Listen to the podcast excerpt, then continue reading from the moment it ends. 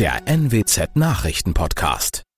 Guten Morgen zum Nachrichtenpodcast der NWZ. Mein Name ist Christian Osterloh. Moin.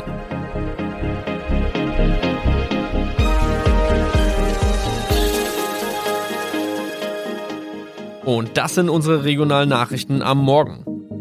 Die Grünen wollen Moorstraße in Oldenburg umbenennen.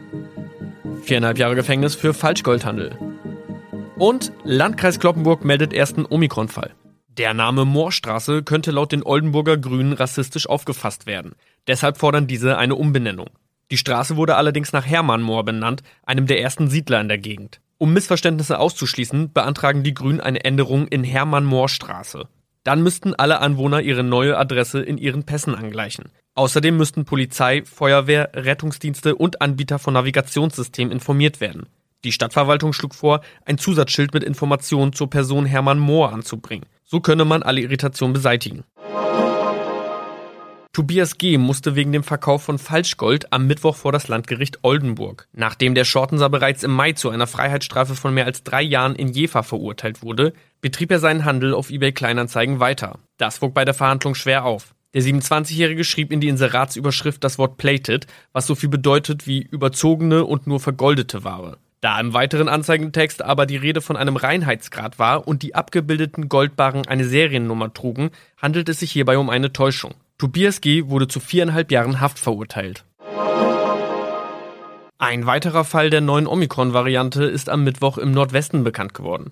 Der Kreis Kloppenburg bestätigt, dass eine Frau bei ihrer Rückreise aus Südafrika am Hamburger Flughafen positiv getestet wurde. Sie befindet sich weiterhin in Hamburg in Quarantäne. Da die Frau im Landkreis Kloppenburg lebt, sei auch das Gesundheitsamt Kloppenburg für diesen Fall zuständig. Zuvor gab es bereits bestätigte Omikron-Fälle in der Wesermarsch und im Kreis Leer. Das waren unsere Nachrichten aus der Region. Weitere aktuelle News aus dem Nordwesten finden Sie wie immer auf NWZ Online. Und Aktuelles aus Deutschland und der Welt hören Sie jetzt von unseren Kollegen aus Berlin. Vielen Dank und schönen guten Morgen. Ich bin Maja Däne und das sind heute unsere Themen aus Deutschland und der Welt. Wintersturm verursacht Verkehrschaos, weiter Behinderungen auf Straße und Schiene, Lockerungen oder Lockdown. Corona-Beschränkungen werden wohl nicht gelockert. Und Sport- und Show-Event in den USA, Super Bowl unter Corona-Bedingungen. Was war das für ein Wochenende? Das Eis- und Schneechaos hat große Teile Deutschlands komplett lahmgelegt und wir mussten zur Abwechslung mal weniger über den Corona-Lockdown als vielmehr über den Schneeflockdown sprechen. In Thüringen und Bayern sind in der vergangenen Nacht reihenweise Lastwagen in Schneeverwehungen stecken geblieben. In anderen Bundesländern gilt bis heute Mittag ein Lkw-Fahrverbot und auch auf der Schiene läuft es weiterhin nicht rund. Verkehrsminister Scheuer rät uns allen deshalb besser zu Hause zu bleiben, wenn es irgendwie möglich ist. Das Wochenende versank in Schnee, der Verkehr brach teilweise zusammen und es ist klar, das geht jetzt am Montag wohl vielerorts so weiter. Verkehrsminister Scheuer verweist auf die Schneemassen, die einfach zu groß seien, um den Bahnverkehr wieder zum Laufen zu bringen. Außerdem machen Kälte und Eis Oberleitungen und Weichen zu schaffen. Das könnte auch noch weit in die Woche zum Problem für die Bahn werden. In vielen Bundesländern sollen auch die Schulen und Kitas komplett dicht bleiben. Auch keine Corona-Notbetreuung soll angeboten werden. Ronny Thorau, Nachrichtenredaktion. Tja, das Wetter bleibt also erstmal frostig. Es soll ja vielerorts auch noch weiter schneien. Und davon sind heute natürlich weiterhin viele Bahnverbindungen massiv betroffen. Wir haben deshalb mit der Sprecherin der Deutschen Bahn Anja Bröker gesprochen. Frau Bröker, wie ist denn die aktuelle Situation? Ja, wir gehen davon aus, dass wir auch noch Störungen in weiten Teilen haben werden. Das betrifft natürlich alle die, die zu Wochenbeginn wieder zur Arbeit pendeln müssen. Äh, wirkliche Empfehlung vorab genau schauen, wie sieht's mit den Verbindungen aus. Auch meine Empfehlung, immer wieder in die App schauen, DB Navigator oder auch unter www.bahn.de. Da sind alle Verbindungen aufgeführt. Wirklich in Echtzeit aktualisieren wir das. Ähm, sehr zu empfehlen empfehlen. Jetzt haben ja viele Reisende, die am Wochenende gestrandet sind, noch ihr Ticket. Was machen die denn jetzt? Ja, da gilt jetzt eine Kulanzregel, die wir noch ausgeweitet haben.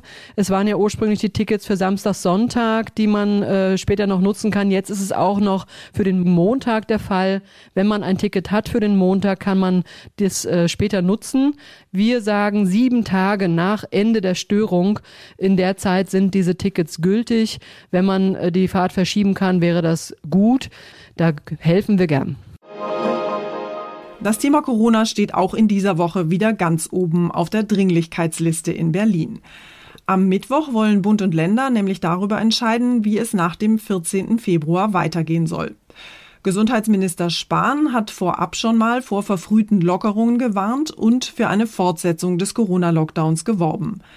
Mein Kollege Ronny Thorau hat den Lockdown, die aktuellen Infektionszahlen und die Lockerungsdiskussionen mal genauer unter die Lupe genommen. Ronny, Gesundheitsminister Spahn macht uns ja keine großen Hoffnungen auf baldige Lockerungen, oder?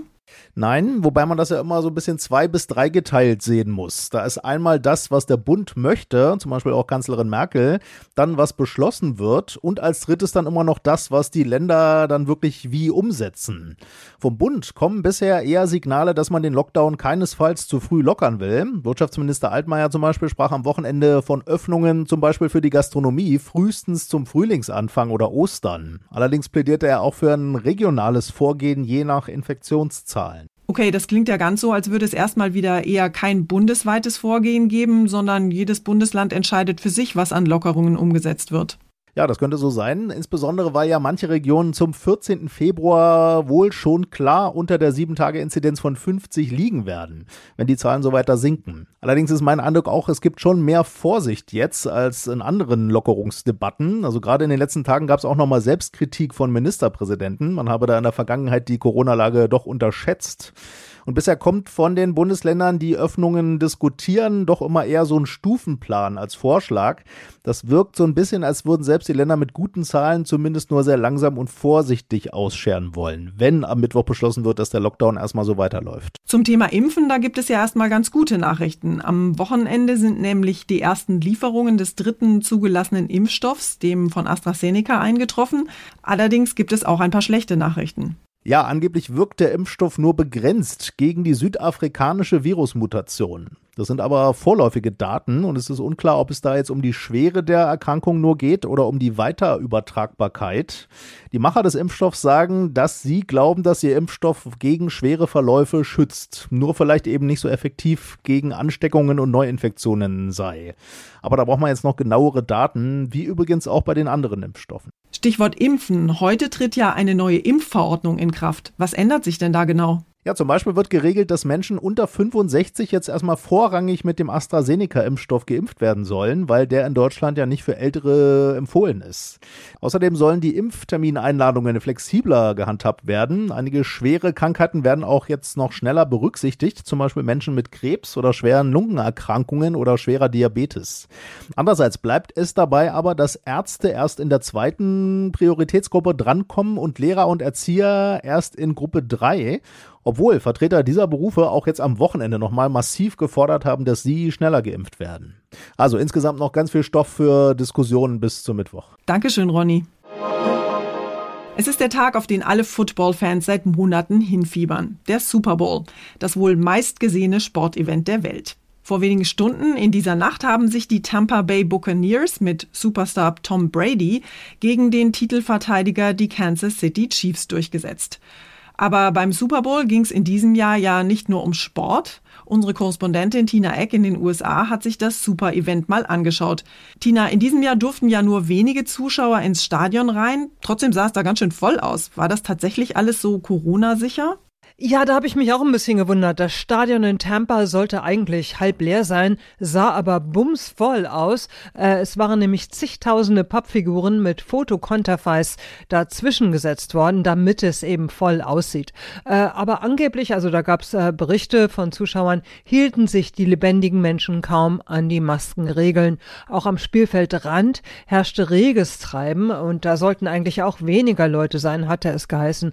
Es waren Masken verteilt worden worden an alle Zuschauer, aber besonders Corona-sicher sah das irgendwie alles ganz und gar nicht aus. Eigentlich sah es aus und klang es auch wie immer. Der wichtigste Teil des Super Bowls ist ja immer die Halftime-Show. Wie war die denn diesmal? Ja, Weekend, clever gemacht. Äh, da wurde der nicht genutzte Teil des Stadions, so sah es jedenfalls aus, zu einer Bühne umfunktioniert, äh, mit Tänzern und Musikanten auf den Sitzen. Dann ging es in eine Art Labyrinth mit maskierten Figuren. Ein künstlicher Mond ging auf, Feuerwerkböller, Raketenrauch, die Show lebte, vor allem von den Effekten. Es gab ein Medley der Hits ohne Atempause, maskierte, martialisch marschierende Tänzer auf dem Spielfeld, Abel Tesfaye, wie der Kanadier wirklich heißt, mittendrin, alle mit großem Abstand. Also insofern war die Pausenshow vermutlich das Corona-sicherste an diesem ganzen Super Bowl. Auch immer eine ganz wichtige Frage, was gab es eigentlich für Werbespots und Clips? Die werden ja jedes Jahr immer für mehrere Millionen Dollar extra für den Super Bowl produziert. Einige große Marken hatten äh, in diesen Corona-Zeiten allerdings auf teure Werbespots verzichtet, aber trotzdem gab es wieder jede Menge gute Clips. Autos, Hightech, Bier, Movies, alles vertreten. Auch ein paar Werbeclips mit Corona-Bezug, diese eher leise und nachdenklich. Kostenpunkt 5,5 Millionen Dollar für 30 Sekunden. Unser Tipp des Tages heute für alle, die seit Wochen im Homeoffice hocken. Wo hört in diesen Lockdown-Zeiten eigentlich die Arbeit auf und wann fängt der Feierabend an? Das ist für viele, die seit Wochen von zu Hause aus arbeiten, manchmal gar nicht mehr so eindeutig. Denn da, wo gearbeitet wird, wird ja auch gekocht, trainiert und Homeschooling organisiert.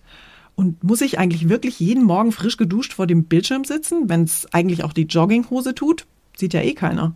Aber irgendwie kann das ja alles auch kein Dauerzustand sein. Jonas Klüter aus unserer Serviceredaktion hat deshalb mal mit einem Experten gesprochen und ihn gefragt, wie wir wenigstens so ein bisschen Ordnung ins heimische Büro kriegen können. Jonas, wie sieht's eigentlich gerade bei dir aus? Sitzt du frisch rasiert am Küchentisch und wartest auf die erste Videokonferenz oder lungerst du noch im Schlafanzug rum? Ja, ein wenig ertappt habe ich mich da schon gerade gefühlt. Das ist aber auch laut Alexander Markowetz von der Uni Marburg zurzeit ganz normal. Diese zeitliche Trennung von Freizeit und Arbeit, die gab es früher im Büro. Im Grunde genommen einfach dadurch, dass ich entweder im Büro war, Arbeit, oder zu Hause, keine Arbeit. Das muss ich mir jetzt selber schaffen.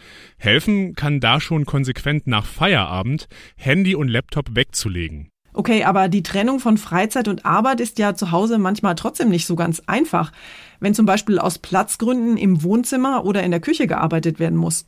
Ich habe jetzt gelesen, dass mittlerweile Hotels ihre Zimmer als Büros anbieten. Wirklich? Ja, das stimmt. Ich habe mich mal umgeschaut und das geht in den größeren deutschen Städten so ab 35 Euro pro Tag los. Im Zimmer darf man dann meist so von 8 bis 18 Uhr arbeiten. Für eine Woche kann das natürlich schnell teuer werden. Außerdem ist so eine Regelung zum Beispiel in Baden-Württemberg gar nicht erlaubt. Gibt es denn vielleicht auch andere Möglichkeiten, Arbeit und Freizeit zu Hause besser zu organisieren und zu trennen?